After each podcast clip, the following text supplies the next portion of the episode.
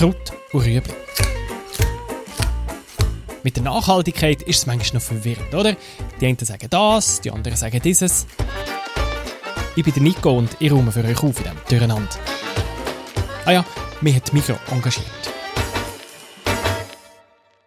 Wenn man die Leute in der Schweiz fragt, was das grösste Umweltproblem ist, dann sagen viele, der Plastikabfall. Ich muss mal sagen, was mich entsetzt, oder wenn wir irgendetwas einkaufen, sind 100'000 Plastikdings verpackt. Das ist, äh, kauft man irgendetwas und ich denke, dort sollte man ansetzen.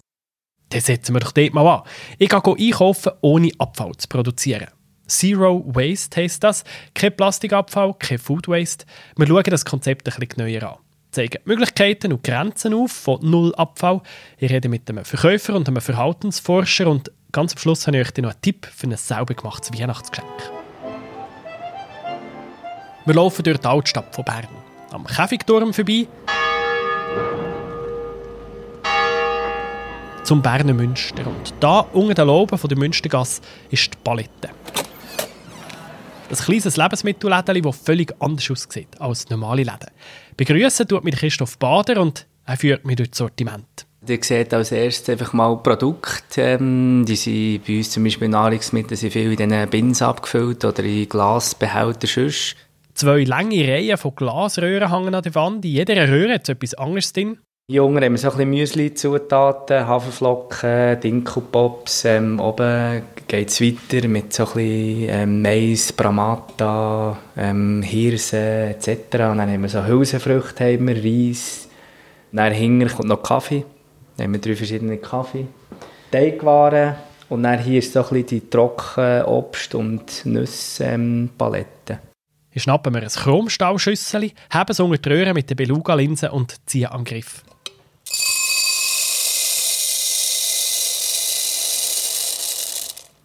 An der Kasse lasse ich das die Wagen und der Christoph füllt es mir in mein eigenes Stoffsäckchen, das ich von daheim mitgebracht habe. Und dann schaue ich noch ein bisschen weiter rum. Was ich bei euch jetzt nicht sehe, sind äh, Früchte und Gemüse. Habt ihr das nicht? Nein, das haben wir bewusst nicht, weil am Freitag und am Samstag ist eigentlich hier Münstergasse-Merit vor unserer Tür ist, ähm, ja, ist eben der Münstergasse-Merit und der hat frische Sachen und vor allem auch lokal, biologisch ähm, Demeter-Produkte und den tun wir eigentlich uns ergänzen.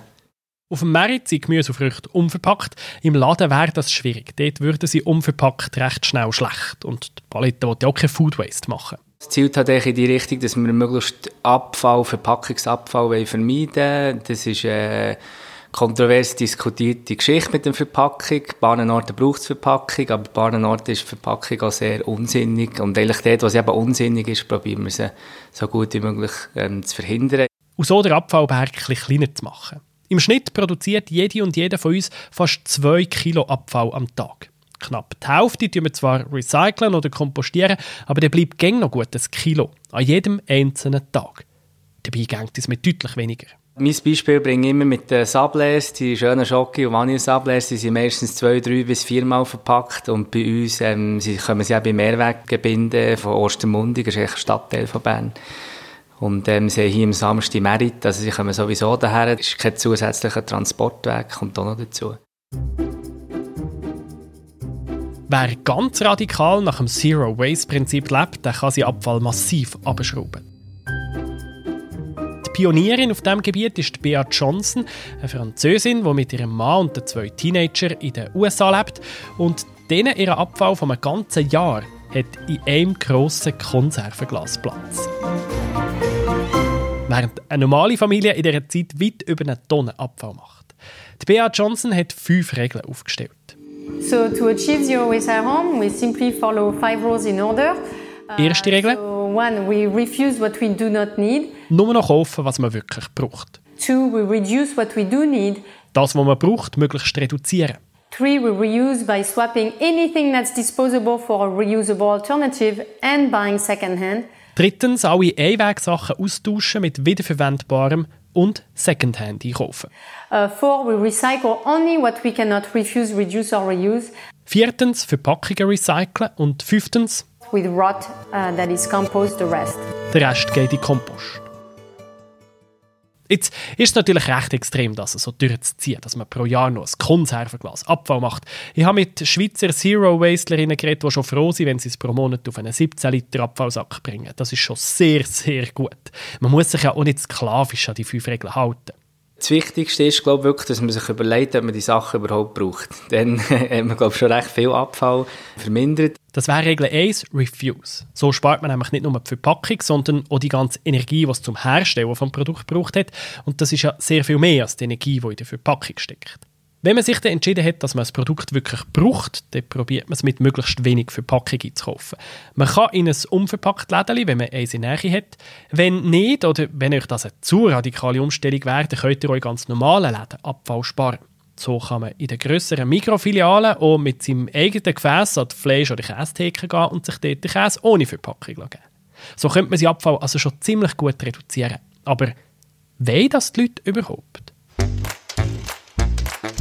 Das hat der Luca Geisseler probiert herauszufinden. Er ist Verhaltensökonom bei der Beratungsfirma Fair Advice und er hat in einer Studie Erfreuliches herausgefunden.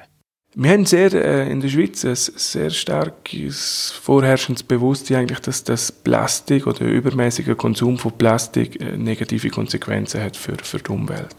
Also das ist ja sehr stark verankert in der Schweiz. Die Leute kennen das Problem und sie sind sogar bereit dazu, etwas zu machen. Sie sagen, ja klar, helfe mit. Das heisst aber noch nicht, dass sie es dann auch tatsächlich machen. Das hängt damit zusammen, dass wir Menschen halt nicht immer uns an das halten, was wir uns vornehmen. Oder jeder, der schon mal Diät gemacht hat, kennt das oder probiert hat, kennt das. Nein, heute verzichte ich auf, auf das Dessert und wenn es dann da ist, ist plötzlich wieder eine andere Frage. Wir Menschen sind einfach nicht konsequent. Und darum brauchen wir ein kleines Schüpfchen. Also das heißt, es braucht wie im Entscheidungsmoment so einen kleinen Hinweis. Und das langt schon, weil, weil die Leute ja eigentlich wollen und, und auch bewusst sind, dass man es sollte. Und dann, aber vielleicht im Moment nicht daran denken, oder? Und, und dann brauche ich einfach in dem, und das ist ganz wichtig, im Entscheidungsmoment so einen kleinen Hinweis, so einen kleinen Reminder, wenn man so will. Ein gutes Beispiel für so ein Schöpfchen sind die fünf Rappen auf Plastiksäckchen, die die Grossverteiler in der Schweiz in den letzten Jahren eingeführt haben. Vorher waren die Säckchen ja gratis und die Läden haben jedes Jahr Tausende von Tonnen Plastiksäcke rausgegeben, weil sie gratis waren. Sobald etwas gratis ist, hat das eine extrem starke Wirkung auf Menschen. Also durch das eben der Preis von null gibt's, weckt das in uns irgendwie eine völlige irrationale Reaktion, oder? Es ist gratis, also wollte ich es haben, unbedingt. Nachher haben die Läden den Preis aufgesetzt um einen winzigen Betrag. Man hat ja den Preis nur um 5 Rappen erhöht. Ich meine, das ist ja die minimalste Preiserhöhung, die man, die man eigentlich machen kann. Und jetzt könnte man ja erwarten, ja gut, es wird vielleicht möglicherweise weniger Nachfrage geben, aber dass sie so stark zusammenbricht, wie sie eingebrochen ist, lässt sich ja mit Standardökonomie eben nicht erklären. Um über 80 Prozent ist die Nachfrage eingebrochen. Das spielt eben mehr mit als nur der Preis. Es ist ja nicht nur teurer geworden, sondern auch ein bisschen komplizierter, an so einen Plastiksack herzukommen. Vorher war die Standardeinstellung, ich habe das Säckchen genommen. Also es war normal, das Säckchen nehmen. Es war auch total einfach verfügbar. Also es einfach, das ist quasi dort gelegen. Es ist enorm einfach zugänglich. Heute ist es ein bisschen komplexer, oder? Selbst wenn ich es kaufen will für die 5 Rappen, muss ich ja in der Regel nachfragen. Es ist nicht mehr so bequem wie früher. Weniger bequem und teurer sind die Säckchen geworden und die Nachfrage ist total eingebrochen. Heute kaufen nur noch wenig Leute das Plastiksäckchen. Viele haben sich daran gewöhnt, eine Stofftasche von daheim mitzunehmen. So wie die Passantin, die ich in Bern getroffen habe. Ich habe eigene Säcke zum Abfüllen, auch Früchte und Gemüse im Laden. Sie hat sich das angewöhnt und sie immer dabei, sagt sie. Eine Teenagerin sagt das Gleiche im Prinzip, obwohl sie am Arm einen riesen Plastiksack von einem Kleiderladen hat. Aber es passiert aber recht schnell, wenn du gehst einkaufen und du hast den Sack nicht dabei. Das hat Luca Geisseler sogar untersucht in seiner Studie, wieso die Leute eben gleich Abfall produzieren und zum Beispiel eben nicht umsteigen auf die Veggie Bags, die wiederverwendbaren Früchte- und Gemüsesäckchen. Es wird von den Leuten als sehr mühsam wahrgenommen. Das ist total nachvollziehbar, total eingängig. Also genau ein Veggie-Bag. Ähm, ich wüsste nicht einmal mehr, wo ich den habe. Also, geschweige denn, dass ich dann daran denken würde, vor dem Einkaufen den noch mitzunehmen. Abfall reduzieren ist ein gewisser Aufwand. Und es sind halt nicht mit positiven Emotionen verknüpft, sagt der Luca Geisseler. Höchstens mit negativen Emotionen. Du darfst nicht, du schatzt der Umwelt. Man müsste das umkehren, sagt er, und die Sachen mit positiven Emotionen laden. Ja, dass ich zum Beispiel meinen Veggie-Bag individualisieren kann. Oder? Dass, ich, dass irgendwie einfach so, dass das mit Emotionen verbunden ist. Und, und, und irgendwo mir Spaß macht und ich vielleicht mit dem auch etwas ausdrucken kann. Gleich ist ja Weihnachten und darum an dieser Stelle eine Idee. Wieso verschenkt ihr euren Liebsten nicht personalisierte Stofftaschen oder Veggie-Bags? Weil die verlieren sie nachher ganz sicher nicht mehr. Sie tragen sie stolz um und haben sie eben dabei, wenn sie im Laden das Gemüse auf die Waage legen. Auf der Facebook-Seite von Migros gibt es Bastelanleitungen als Inspiration oder ihr überlegt euch einfach selber etwas Schönes.